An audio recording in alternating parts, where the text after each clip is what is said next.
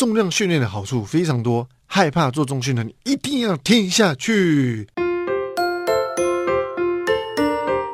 欢迎收听 JR 健康新干线，我是营养师 Ricky。大家好，我是今天的主持人白白，也不是只有今天，每一集我都是主持人。大家都知道做重量训练可以减肥和增加基础代谢率，但是做重训还有什么好处呢？今天我们要聊的就是你讨厌重训吗？小心你错过了这三个好处。它的好处啊实在是太多了，不管你是做有氧运动还是无氧运动，只要运动就会增加热量消耗，相对的就可以拉高你的热量赤字。这边提醒一下大家。减脂过程中一定要达到热量赤字才可以减脂成功。好，那接下来我们来聊聊做重训除了消耗热量还有什么样的好处？没问题，你抢了我的话，我们切入正题。第一题就是做重训有什么好处呢？其实呢，做重训呢有三大好处，分别是增加我们胰岛素敏感度，第二个呢是增加肝糖的存量，以及让身形变得更好看。了解。那 question number two，请问胰岛素的敏感度是什么啊？胰岛素啊，跟我们的减肥呢是息息相关的，这点非常的重要，大家打心心哦。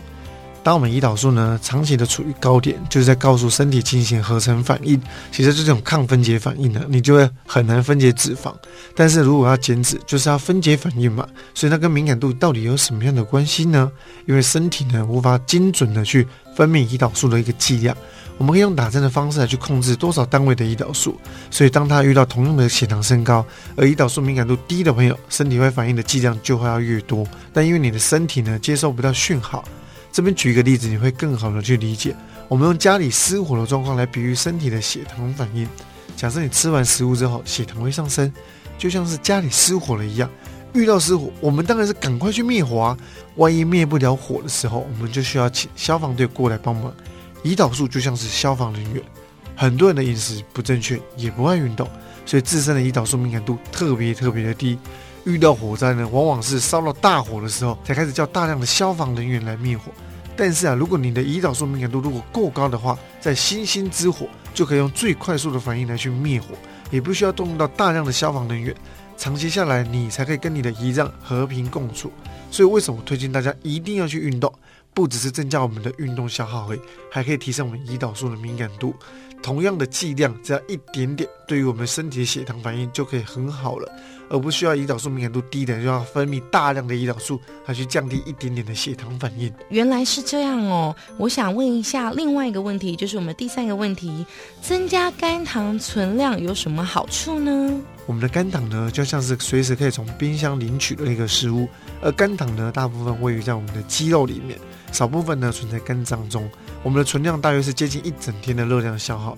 但是啊，如果我们增加肌力训练，锻炼我们的 muscle，除了可以让我们的身材看起来更 fit，还可以增加肝糖的存量，就像是让冰箱里的食物增加，意味着你有更多的即时能量可以使用。运动的时候就会更有体力，够有力量，对于肌肉的成长也会很好。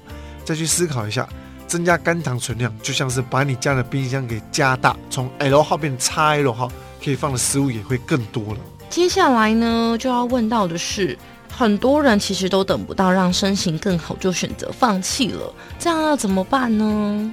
其实呢，各位不要放弃的太早，因为重训呢需要长时间耕耘的，坚持下去会让你看起来像是倒三角或者是前凸后翘的。大家会有一个迷思，认为说努力训练后脂肪就会变成肌肉，而肌肉不训练就会萎缩成脂肪，这是非常错误的概念，因为肌肉跟脂肪是分开的系统。肌肉跟脂肪体积也是截然不同的，一公斤的脂肪跟一公斤的肌肉体积差大概一点一倍到一点二倍左右吧。所以一样的身高体重，体脂肪和肌肉量不同的人，整个身形看起来的差距也是非常的多的。如果你想要有好的体态，就要想办法增加我们的肌肉量。虽然体重不会变轻，但你看起来身材是会变得更好的。男生可能会变成倒三角，女生可能可以前凸后翘。那肌肉量的成长是以月为单位的，所以想说大家不要想说我可能运动个一天两天，是不是就可以长肌肉了？有，但没有这么快。没错啦，其实还是要在意自己的体态，体态还是最重要的，对吧？没错。好的，那我们这一集的节目呢就到尾声啦，非常的快。美好的时光总是过得特别快，所以接下来呢，要请 Ricky 照惯例给我一些温馨的小提醒，让我们所有的观众朋友们都能够更加的做简洁有力的同整。哇，你很会凹哎！当然，我持球的时候我智慧量很大，开始扩充。第一个，只要有运动呢，就可以增加热量消耗，当然拉高我们的热量赤字。在减脂过程中，热量赤字是最重要的事情。那我会认为说呢，运动呢都已经去运动了，那做重量训练呢就会有三个好处，分别是增加胰岛素的敏感度，你就不用去消耗你的胰脏，让它呢可以生活的更久，比较不会生病。第二个呢，增加肝糖的储存量，就是增加我们冰箱的容量，可以放入更多的食物，让你可以去利用，身材呢也可以变得再更好看一些。好的，如果以上有任何一个问题、一个 point 你只要没有听清楚，或者是诶你觉得需要再次吸收的听众朋友们，欢迎你可以再次倒带，然后重听几次，或是分享给其他的朋友，在车上的朋友，在房间的朋友，在家里的家人们，让他们一起爱上我们的 podcast 哟。嗯，今天节目就到尾声啦，我们 JR 健康新干线，身体健康看得见，维持体态营养资讯不漏接。IG、脸书搜寻营养师 Ricky，还要记得订阅、分享 Ricky 和白白的 Podcast。只要健康新干线，我们下次见，拜拜。